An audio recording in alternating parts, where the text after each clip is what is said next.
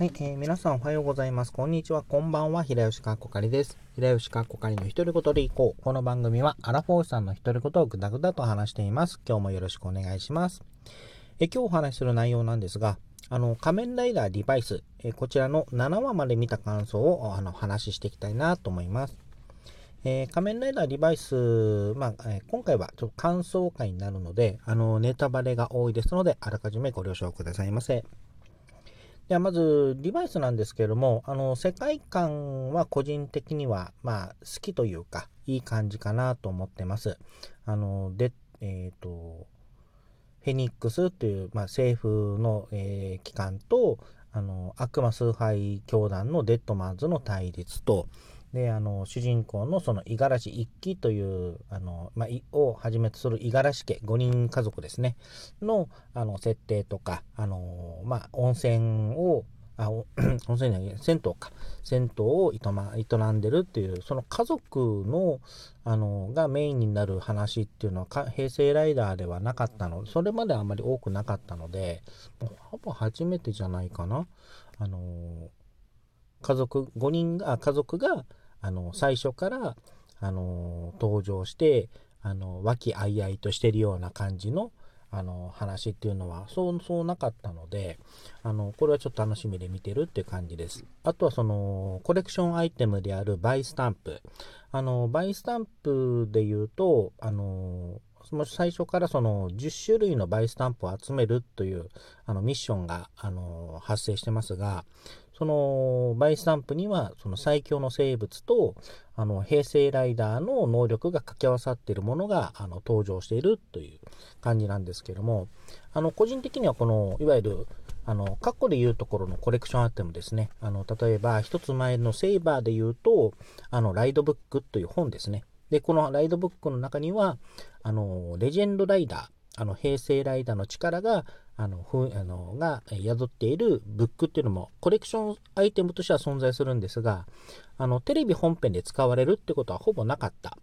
えー、なかったんですけどもこういったあのコレクションアイテムがあの平成ライダーのあのコレクションアイテムには存在していると。で、それらがあのテレビ本編で使われることが、まあ、ほぼなかった。まあ、例外的には、あの、平成ライダーとの関わりがある話、あの、関わりがあるということで、あの、ジオ仮面ライダージオは、あの、平成ライダーの力を使って、あの、フォームチェンジしたりとかしますけれども、基本的にはもう、えーと、ジオ以外はそのコレクションの平成ライダーの力を使ってあの戦うっていうあのスタイルがなかったのでまあもちろん映画とかになるとまたちょっと事情変わりますけれども、基本的には GO ぐらいしかないかなっていう感じがあったので、そこはちょっともったいないなっていうあの印象があったんですね、個人的には。なので、あのまあ、今回このバイスタンプで平成ライダーの力をが使えるというところと、あと、まあ、ジオで例えると、その、レジェンドライダーのあの客演があの出てきますけども、そういった客演とかがなく、もう気軽気軽にそのへあの仮面ライダーの力を使って変身するという部分が、の部分のハードルがある意味下がったと言っていいのかな。この今回このデバイスの世界では仮面ライダーはあの創作というスタンスで取られてるのである種メタ的なあの部分でえー、使われてるっていう印象もあるんですけども、そういったこともあって、あの、ちょっと新鮮で見られてるっていう感じがあります。でこのデバイスなんですけども、まあ、とにあのテーマの一つに悪魔というのがあのなってるあで悪魔がテーマになってるので、まあ、とりあえず1話からあのどことなく不穏な空気があるという印象があります。で、あのまあ、今回ここからここをメインでちょっとお話したいなというのがあるんですけれども、あの、ドライバーですね、あの、変身ベルトのお話、えー、していきたいんですが、あの、今、仮面ライダーのデバイスは、えっ、ー、と、3、いわゆる3号ライダーまで出ているという状態です。あの、仮面ライダー、まあ、1号ライダーが仮面ライダーデバイス。で、これは、五十嵐一輝という青年と、一輝の、あの心にいる、住んでいる悪魔、バイスが、あの、デバイスドライバーというものを使って、あの、変身すると。で、その際には、えー、仮面ライダーリヴァイと仮面ライダーバイスという2人組で変身するという、あの、ちょっと変わった、あの、変身スあの、変わった変身スタイルになっています。で、2号ライダーと呼べるのかな？あの、仮面ライダーエビル。えこれは、あの、五十嵐一騎の弟で弟である五十嵐大、五十嵐大、大輝の、あ、大輝の、あ、大地だ、えー、五十嵐大治だ、の、あの、あ、心に住んでいる悪魔である影郎が、あの、ツーサイドライバーという変、あの、変身アイテムを使って変身するということまでは分かってるんですけども、どこのツーサイドライバーにはまだ秘密があるようなので、あの、ま7話以降かな。あ8話かな？2項で、まあ、明かされるのかなと思って、ちょっと、あの見てたい、見ていきたいなと思ってるんですが、えー、1号ライダー、2号ライダーともに、悪魔がその、まあ、キーワードになっているという印象があります。えー、3号ライダー、え仮面ライダーデモンズなんですが、この、えっ、と、デモンズドライバーという変身ベルトを使って、あのフェニックスの、その、えー、隊長から、えー、ちょっと降格したんだったかな？の、あの、門田博美さんという、まあ、正義感の強い、あの、人が変身するんですけれども、ここは何か、ま秘密があるな、という感じがあります。この1号ライダーと2号ライダーが、あの、悪魔が関係するという、あの、まあ、それぞれ変身者に悪魔を抱えている。もっと言うと、その自我が芽生えている悪魔を、えー、悪魔を抱えているという条件があるかなという印象があるんですが、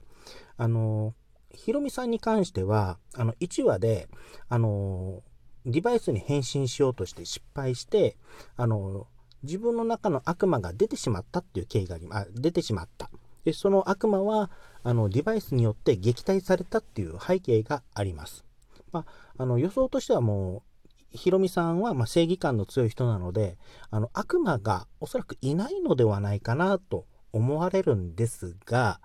で、そのヒロミさんが、あの、1号ライダー、2号ライダーの変身条件とは異なる、あの、異なるえー、変身状態、その、1号ライダー、2号ライダーの変身条件である、その悪魔がいる、まあ、自自分はあの自我が芽生えている悪魔があの変身者の条件ではないかなと思ってるんですが、それがない、あの、ヒロミさんがなぜデモンズドライバーで変身できたのか。というのはちょっと引っかかってたんですけれども、えー、ここからはあくまで自分の予想の話になるんですが、あの、デモンズドライバーって、あの、そういったヒロミさんのように、あの、悪魔、あの、悪魔を抱えていない普通の人間が仮面ライ仮面ライダーに変身するための、あの、新しいベルトではないかなと思っています。えしかもこれは、あの、せあの、いわゆる、えっと、試作機というか、あの、テストテストドライバーというか、あの、データ収集用というか、そういった感じが、の印象がします。で、この、えっと、デモンズドライバーというのは、この、ドライバーにある朱肉を押して、あの、バイスタンプの力を引き出して、で、そのバイスタンプの力を、あの、ベルト部分にある人工筋肉が、あの、まあ、読み取って、変身者の体を覆って変身するようなんですね。あの、公式サイトの、そのデモンズ、仮面ライダーデモンズの設定を見る限りでは、ちょっと読み方、あの、もしかしたらちょっと読み方、あの、自分の理解が足りないかもしれないんですけれども、で、そう思った時に、あの、まあ、悪魔がいなくても変身できるためのドライバーっていうのは、まあ、一定の説得力あるんですけれども、あの、じゃあ、変身したヒロミさんは、あの、無事でいられるのかっていう部分にちょっとクエスチョンがつきたんですね。えここからもかもう完全な予想なんですけれども、あのデモンズドライバーは、その、にえー、悪魔があ、普通の人間があのディバ、えーと、変身するためのあのドライバーの、まあ、一つで、しかもテストケースで、でそのデータを収集するために、ヒロミさんが、あのジョージ狩崎からあのドライバーを託されて変身しているのではないかと。そのデータ収集用であるとか、その返信によるリスクというのはおそらく言ってないんじゃないかなと思うんですね。で、これが、まあ、そうなると、ヒロミさんが本当に無事でいられるのかっていう部分もあるの、あの、部分がちょっと出てくるので、まずヒロミさんには、あの、生きて残、生き残ってほしいところなんですけれども、まあ、最近のあの、3号ライダー、4号ライダーは、あの、不遇な位置になりやすいので、あの、本当に生きてほしいなとはちょっと思っています。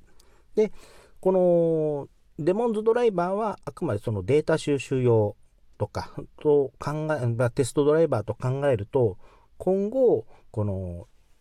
得たデータをもとに、あの、フェニックスの一般隊員向けに、その、